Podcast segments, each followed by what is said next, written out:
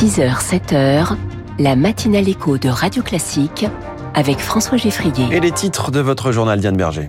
Un résident d'EHPAD sur trois souffre de dénutrition. C'est la conclusion d'une enquête accablante de 60 millions de consommateurs. Plus de police, plus de sanctions, mais aussi un nouveau plan pour les quartiers prioritaires. Quatre mois après les émeutes, Elisabeth Borne réunit un comité interministériel des villes aujourd'hui.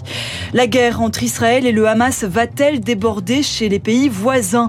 Un tir de roquette a en tout cas fait six blessés dans une ville d'Égypte. Après ce journal, ça y est, les prix alimentaires baissent. À peine, c'est vrai, mais cette fois, l'inflation est vraiment stoppée. Les détails dans les titres de l'économie à 6h10.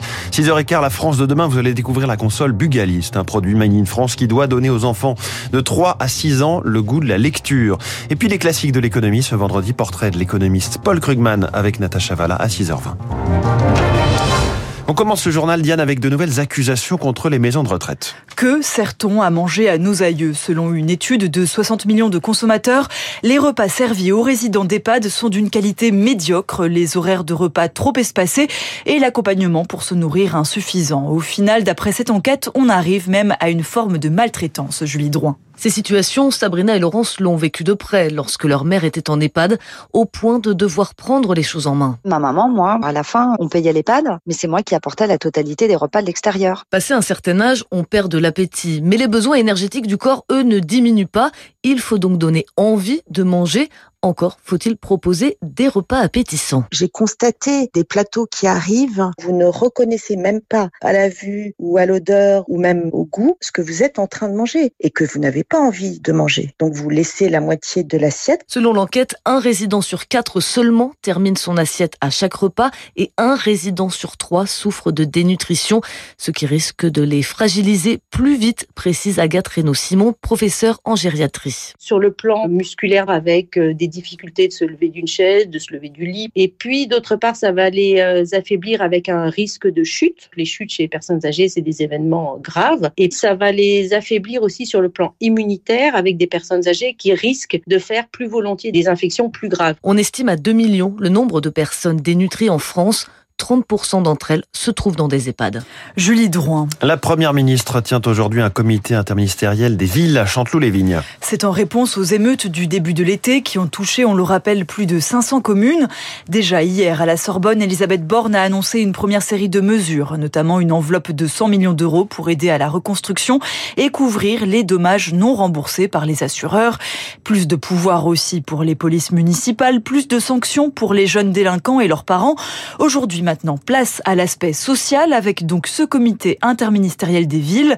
Au menu des échanges, Lauriane Toulmont, les quartiers prioritaires. Dans les quartiers prioritaires de la ville, la crise du logement se mêle au réchauffement climatique. Entre les passoires thermiques et les îlots de chaleur, le besoin de rénovation énergétique est immense. Le gouvernement mobilise donc le fonds vert. 300 millions d'euros sur les 2 milliards vont être fléchés vers ces quartiers. Et pour les barres d'immeubles devenus insalubres, un projet de loi est prévu d'ici la fin de l'année. Le maire de Grigny, Philippe Rio. Le mal logement aujourd'hui s'enquiste dans les copropriétés dégradées qui prennent feu. Il y a des incendies, il y a des accidents d'ascenseurs. Donc on a un phénomène de délabrement massif qui crée euh, de l'insécurité pour les biens et les personnes. Pour les jeunes des quartiers, les collèges et les centres de loisirs ouvriront plus tôt et fermeront plus tard, mais rien pour aider les activités périscolaires, déplore le maire de Nogent-sur-Oise, Jean-François Dardenne.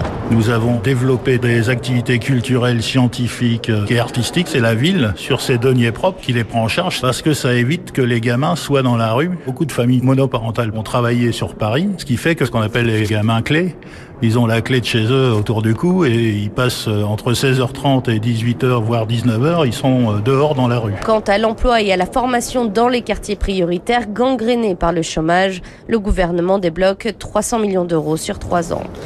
On évoquait il y a quelques instants les mesures d'Elisabeth Borne pour répondre aux violences urbaines.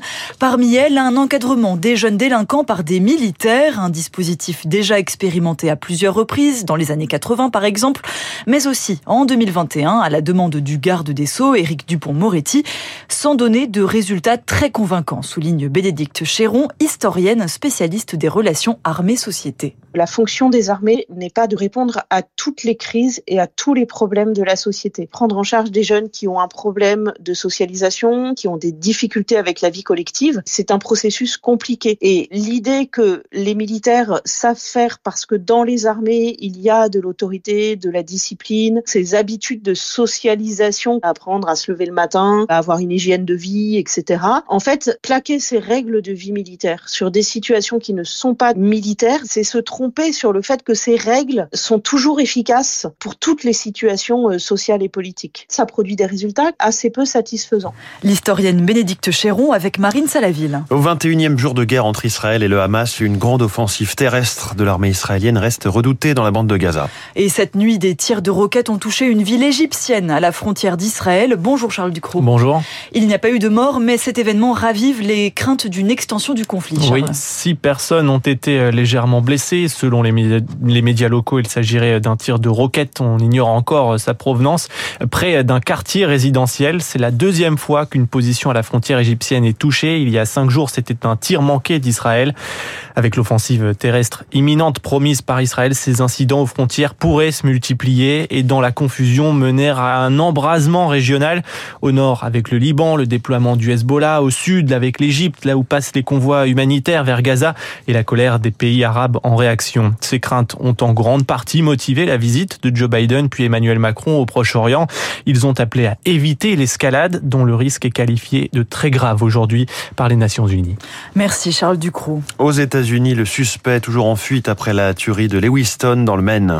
La police cherche activement l'assaillant auteur de la pire attaque du genre de l'année. Le bilan est de 18 morts, une cinquantaine de blessés. Un nouveau drame que déplore Joe Biden. Le président américain appelle donc le Congrès à interdire les armes d'assaut. Un vœu pieux dans ce pays farouchement attaché au droit de détenir et de porter des armes, selon Jean-Éric Brana, maître de conférence à l'Université Paris 2, spécialiste des États-Unis. Avec le climat politique qu'il y a aujourd'hui, ce lobby surpuissant qui pousse pour toujours plus de liberté pour les armes, la Cour suprême qui est euh, extrêmement conservatrice aujourd'hui, il est très difficile d'avancer. Tout ce qu'on peut obtenir, c'est des restrictions à touche homéopathique votées par des États ou par des villes, comme par exemple interdire les armes dans les hôpitaux, dans les bars. Ça ne va pas plus loin. Et même de telles restrictions risquent d'être invalidées un jour devant des cours de justice. Elles sont déjà d'ailleurs attaquées. C'est quelque chose de gigantesque que ceux qui sont opposés aux armes doivent franchir pendant des décennies. Ils ne devraient pas arriver à leur succès. C'est bientôt la fin de la Coupe du Monde de rugby, Diane. Demain soir, la Nouvelle-Zélande et l'Afrique du Sud vont s'affronter en finale et avant cela, l'Angleterre fait face à l'Argentine ce soir pour la troisième place du podium.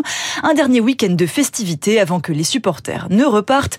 Pendant cette semaine, les fans du ballon ovale se sont promenés dans les dix villes hautes de l'événement pour un impact économique bénéfique mais limité, Eric Kioch. Au départ de cette Coupe du Monde, elles étaient 20 équipes et bien entendu dans leurs valises, leurs supporters qui ont pris d'assaut les villes hautes, notamment Paris, comme l'a constaté Fabienne Ardouin du groupement des hôtelleries-restauration. Dans l'ensemble, c'est plutôt positif, des taux d'occupation euh, tout à fait corrects, 30% en plus sur le revenu par chambre et des prix moyens supérieurs à ce que nous avons euh, les week-ends des années passées. Mais à mesure de la compétition et des contre-performances des équipes européennes, la fréquentation a baissé. La France et l'Irlande ayant été éliminés en huitième, nous avons euh, vu euh, nos réservations s'annuler en grand nombre d'un seul coup. Venir d'Argentine ou venir d'Angleterre, ce n'est pas le même budget, pas le même pouvoir d'achat.